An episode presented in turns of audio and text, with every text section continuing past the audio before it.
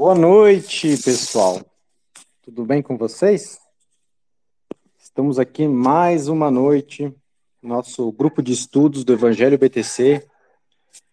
É, agora entrando no capítulo 2 do livro do Jimmy Song e mais outras pessoas, a história do dinheiro.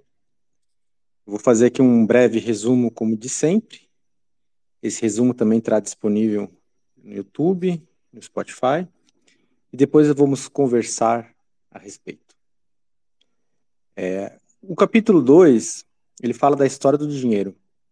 Ah, seguindo a orientação até do Tiago, tinha sugerido no, no programa anterior, para fazer uma thread é, no dia do, do Spaces, para fazer um resuminho do em thread, né? E aí eu tinha feito no sábado, hoje eu fiz do capítulo 1 de quem está chegando é, e não pegou do começo, poder se inteirar do que aconteceu no capítulo 1 e do capítulo 2, o primeiro terço, acabei de publicar no comentário aqui do, do grupo também, quiser acompanhar pelas threads. Mas basicamente da história do dinheiro, ele fala aquele comecinho que quem já leu o padrão Bitcoin já, já conhece mais ou menos. Mas ele co começa falando uma citação, como é que é Evangelho BTC, né? Ele associa a parte de Mateus lá no Sermão da Montanha, que Jesus fala: entre pela porta estreita, porque a porta larga é o caminho fácil, leva para o inferno. E há muitas pessoas que andam por esse caminho. A porta estreita e o caminho difícil leva para a vida. Poucas pessoas encontram esse caminho. Então ele coloca na história monetária o ouro, que era um dinheiro naturalmente escolhido, ele acabou, ele era a porta estreita para os políticos, para o Estado. É, era difícil você arrecadar esse ouro. E uma solução que os governos acabaram criando foi fazer esse sistema de mentira, que é o sistema Fiat. É, que você deu um papel em troca, e esse papel, basicamente, né, é uma, era para ser, e depois deixou de ser, e sumiu e já não, não. É só uma mentira mesmo, né? E essa porta estreita de poder imprimir à vontade, a gente tem muitas tragédias nesse século que foram responsáveis, né? Por exemplo, a Primeira e a Segunda Guerra Mundial, se fosse um padrão de hard money, de ouro, e não tivesse papel, no primeiros seis meses de guerra ia faltar recursos para toda a logística de guerra. E as pessoas não iam querer financiar a morte dos seus amigos, dos seus familiares, né, dos seus vizinhos. Então, os governos, o que, que fizeram? Né? Começaram a imprimir papel tirar o, o lastro, né, o vínculo com o ouro, imprimiram até dar os quatro anos e, e, essa carnificina que foi, infelizmente, a Primeira e Segunda Guerra. Né? Essa Primeira e Segunda Guerra, ela só aconteceu pelas deficiências do ouro como padrão monetário, que a gente vai acabar falando mais em frente. Hoje a gente vê essa porta larga também na questão política. A questão da porta larga, por exemplo, é foi em 2008, né, onde tudo começou com o BTC os bancos quebrando por má ingerência, por tomar risco demais. Coisas normal do negócio, só que é muito simples apertar um botão né, e criar dinheiro. Essa é uma porta muito larga. E, gerando dívida para supostamente as pessoas que viveriam nesse governo, né? Mas a gente sabe que essas dívidas são impagáveis, né? É, tolo é quem deixa dinheiro nessa dívida, né? Acreditando que um dia vai receber.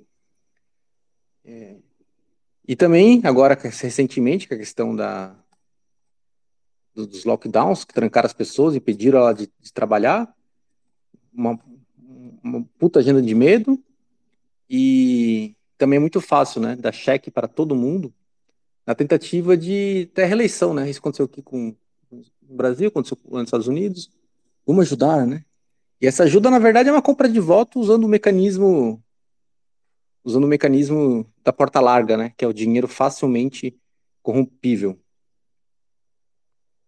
E aí, o dinheiro, o que, que é, na verdade, né? É uma comunicação, é uma comunicação do comércio, da, da atividade econômica. É uma linguagem universal que está no planeta inteiro. A gente interage por meio do dinheiro, que é essa língua monetária, língua da energia, né? energia de, de produção, do trabalho. E, e aí o livro dá um exemplo de quem tem laranjas quer comprar uma casa. É, tem, tem dificuldade com os dois, né? Juntar a quantidade de laranjas para dar uma casa é uma escala muito grande. A laranja apodrece, né? e aí como que faz? Não dá para comprar um terço de casa. Né? Então todas essas dificuldades da troca, naturalmente o ser humano, em todos os lugares que teve comércio, quem for estudar é, a história das civilizações antigas, vê que qualquer lugar algum bem é usado como essa comunicação de energia. Inclusive, em pequenas vilas, é, o dinheiro também é favor. Você ajuda o seu vizinho para o dia que você precisar, o vizinho te ajudar. E isso acaba sendo uma forma de dinheiro também, né? Que é uma, uma comunicação de energia de trabalho, uma forma de confiança. E, mas como a sociedade vai ganhando escala, precisa de alguma coisa, né? A confiança a gente faz em núcleos muito pequenos, né? E essa escala foi sempre escolhendo algum, algum material. E esses materiais começou a se perceber que precisava ter alguns requisitos para conseguir ser dinheiro. Ele tem que ser divisível. Uma casa, por exemplo, não serve, né? Não consigo dividir uma casa. Apesar da casa ter, ser, ser um, um, imóvel, ele ser escasso, ele não é, é facilmente produzido, ele não é divisível. Ele não é portável. Como é que eu transporto uma casa? Até mesmo laranjas, né? São portáveis em poucas quantidades, né? Se tiver, sei lá, alguém consegue transportar 10 mil reais de, de laranjas, já não consegue, né? É, durabilidade, a laranja apodrece. A casa, mais ou menos, né? Assim, todo material vai ter essas características e também tem que ser reconhecível. Eu bato o olho e vejo. É verdade ou não é? Ou é falsificado? A laranja é fácil de reconhecer, a casa também. O ouro né, tem seus problemas, a gente fala mais à frente. E o principal atributo, que foi o tributo rei, de todos os bens monetários que acabaram um encontrando com o outro, é a escassez. Por que, que a escassez é tão importante? Ele, ele é mais importante até que divisibilidade, portabilidade, durabilidade, né? ser reconhecível.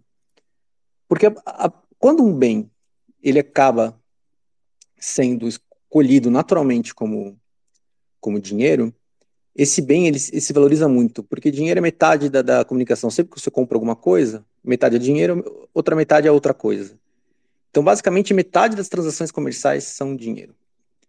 Como tem uma demanda muito grande por ele, ele se valoriza. Então, se for fácil de produzir, quem consegue produzir vai ou fazer. É uma tentação irresistível, porque ele valoriza muito por ter essa característica. E quando você coloca a sua energia monetária em algo que é fácil de produzir, o resultado disso é que quem consegue produzir vai produzir. E se for fácil, você será dizimado monetariamente. Você vai perder poder de compra. Na história, a gente consegue perceber, por exemplo, quem acabou escolhendo a prata. A prata, ela, por milênios, foi perdendo o seu valor em relação ao ouro. E continua perdendo, porque é muito mais fácil produzir prata do que produzir ouro.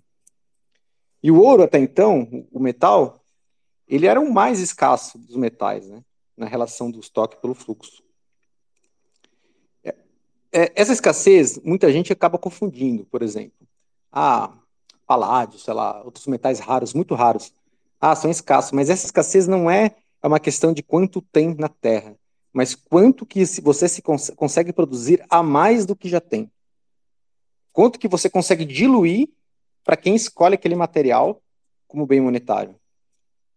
Então, esses outros materiais, apesar de ser, de ser mais difícil de encontrar, tem muito pouco estoque dele. Então, um ano, dois anos de produção, de produção já dizima, né? Basicamente, a capacidade de ser bem monetário. E aí, tem a parte do Provérbios, que é interessante essa parte, né? Tem muita sabedoria na, no Velho Testamento. Que Deus detesta quem usa balanças desonestas, mas gosta de quem usa pesos justos.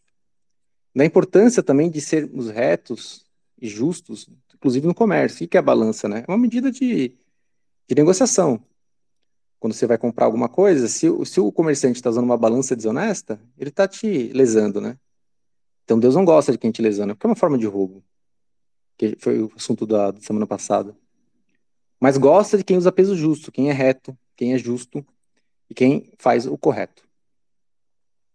E aí começa a entrar nas características dos metais, como o ouro é escasso e durável. O ouro é muito durável, né? O ouro praticamente é indestrutível. Claro que ele se derrete, mas ele, ele não perde suas propriedades.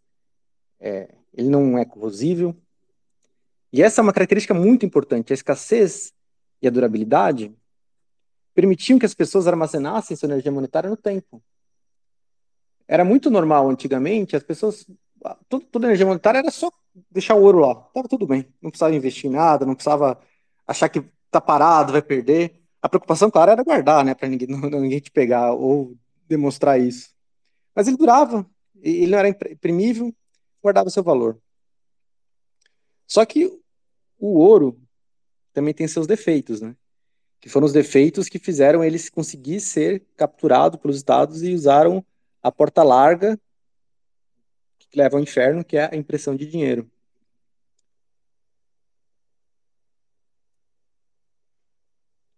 Bem, finalizando aqui,